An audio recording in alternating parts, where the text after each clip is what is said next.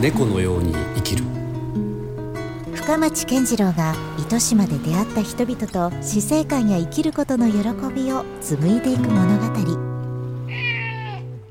いやあの実はこの番組があの、まあ、猫のように生きるというねタイトルなんですよ。でその猫ってなんかこう自由じゃないですかそれこそ。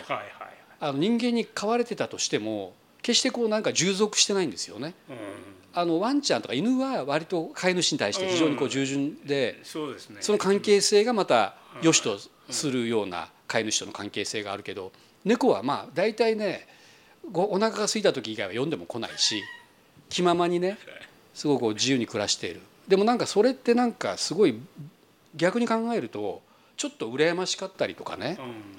なんかそのそこに生き方的になんか人間もっと学んでいいんじゃないかみたいなね。あそういうところもあってあのでしかもその猫ってあの死死ぬ時って実はひっそりといなくなったりするんですよ。う。そういうあれですね、うん。そういう聞きますね、でも別にそれは人間のためにそうしてるわけではないとは思うんですけど、うん。ただなんかこう飼い主からするとねこういわゆるこうその悲しいその死に目に合わないというかうん。そういうところも含めてなんかねすごいこう気高いというか、なんか猫としてなんかねその誇りを持って生きてるだなと思うところもあるしですね。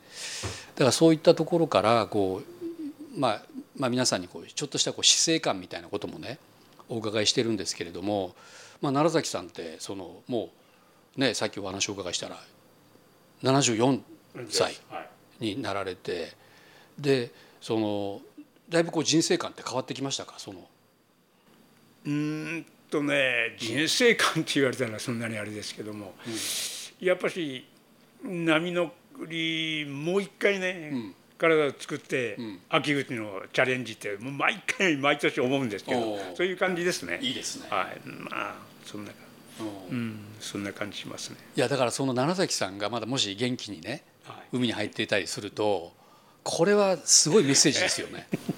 どうでしょうか。うんだって当然昔はそんな人いなかったわけじゃないですか。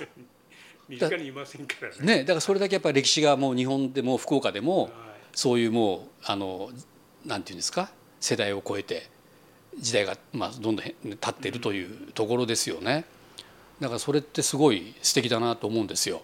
音楽の世界もそうですよ。だってやっぱローリング・ストーンズみたいな人たちがいまだはい現役でやってるじゃないですか。で当然まだ昔60年代70年代っていうのはそんな世代のロッカーとかはいなかったわけですよね。だからそれも同じようにサーフィンの世界でもそういうことがもう現に起こってるわけですよね。だからこうなんて言うんだろうなこうそこでやっぱりまだ生き生きとい生きてらっしゃる先輩たちがいるっていうのはそれだけでやっぱ励みにはなりますよね後輩からすると。そうですなんかその秘訣ってあります？元気にポジティブに元気ですか？うんまああまりいいそうね。お酒をたくさん飲まないようにするぐらいですかね。本当は好きなんですか？いやそんなでも飲みません。うんたくさん飲みませんけどね。うんはい。で仕事が終わって少し走るぐらいですかね。こう。あ走られてるんあですか？走ってますね。体力づけに。もう秋に向かってるじゃないですかどうなんでしょうかね。体力。仕事が終わったら。どのくらい走られるんですか？いや1キロぐらいですけどね。う。んこれちょうどいいんです。車が。ここねい。いとこですよね。川沿いで。車が少ないんです意外に。仕事終わって11時ぐらい。はい。ちょっとあ結構じゃあ夜。え遅くですうん。ね仕事終わっての話ですけど、はい、それはもう習慣ですか？3日に1回ぐらいです。だから1週間に2回ないし3回ぐらい。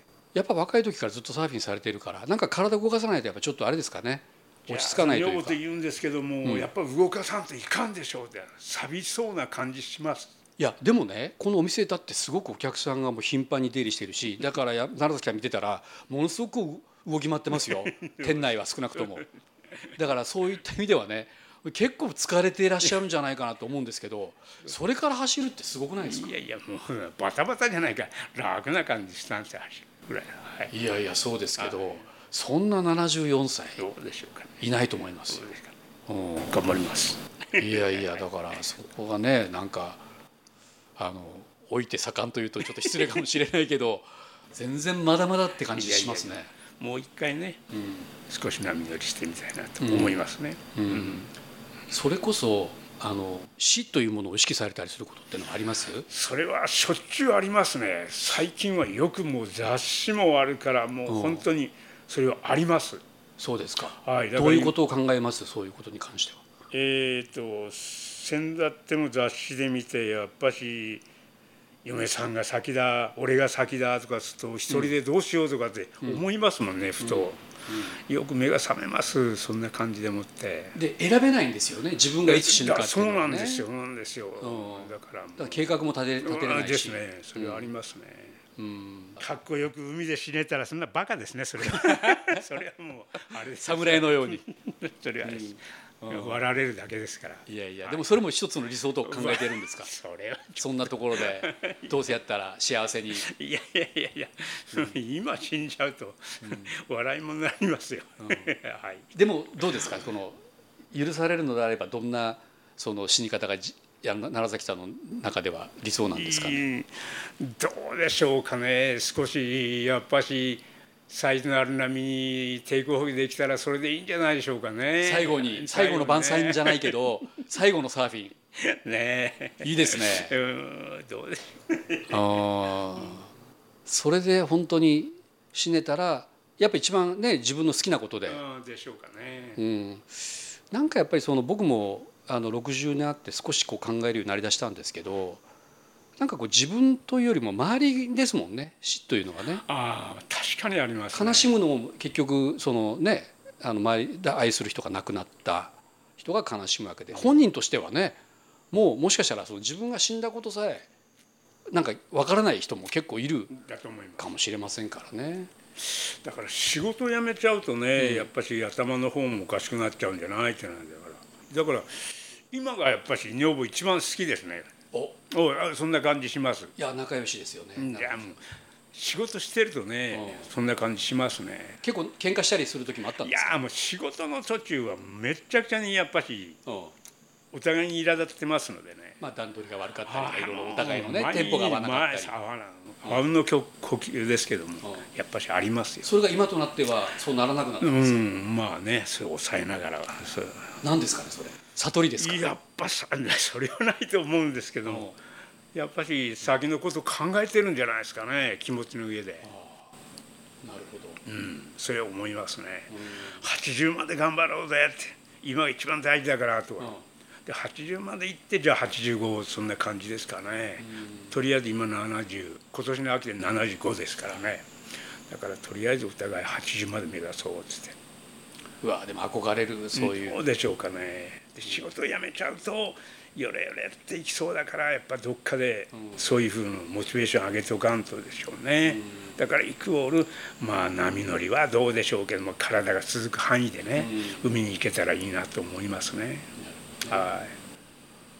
あれですねつまりもう奈良崎さんはもう人生エンドレスサマーですね。ね。そうでしょうかね。いやなんかそういう感じするだってそういうなんか最初のはい。一人でサーフィン始めた頃の その初初期衝動というか原体験がいまだに何かこうキープされてるような。うんそういうふうにお褒めの言葉いただいて恥ずかしいんですけど。いやそんな感じがすごくしますよ。うん、いやもちろんそのなんていうんですか経験とか知識とかその若い時にはなかったものがどんどんね加わってはいると思うんですけどそのいわゆるこうソウルっていうかねこうハートの部分がすごくこうこれ簡単なことじゃないと思うんですよ。それがキープできてるっていうのが素晴らしいなと思いますね。し今はねやっぱ仕事はあってのサーフィンだと思うんですけどもね、うんまあここまでつけ続けられたのはやっぱりそういうサーフィンとの出会いがあったからでしょうね一番迷惑してるのは女房だと思うんですけども。いやでもそれもやっぱり今となってはもう理解されてるからこそ仲良しと。どうですかね。いうことじゃないんですか？反省することしかりですね。はい。そうですか。ありますね。はい。でももうあれでしょ？その後戻りはできないし。もうできませんよね。ね。できませんね、そういう年ですよね。うん。いやーそうですか。でもなんかすごいまた改めて僕奈良崎さんと久しぶりにまたこうやってゆっくりお話しさせてもらいましたけど何ですかねこうそう先輩からまた元気をいただくという、何までおっしゃるんですか。うん、なんかちょっとこう自分もほらいろいろまあ60とは言ってもまあ悩ましい年頃ですよ。まだまだやっぱりこうブレるしなんかとこの先どうなるのかなって思ったりも悩ましいところもあるんですけどもただなんかやっぱ奈良崎さんのねそういうお話を言葉の端々から。かっこよさで走ってるじゃないですか。いやいやいやいやいや。本当ですか。も業界大変なんだ。ういやなかなかもうねこうままならないことも多いけどもでもまあ僕もどちらかというとだから周りに恵まれてるかもしれないです。まあ、それこそ奈良崎さんもそうだしね、まあ、林さんみたいな。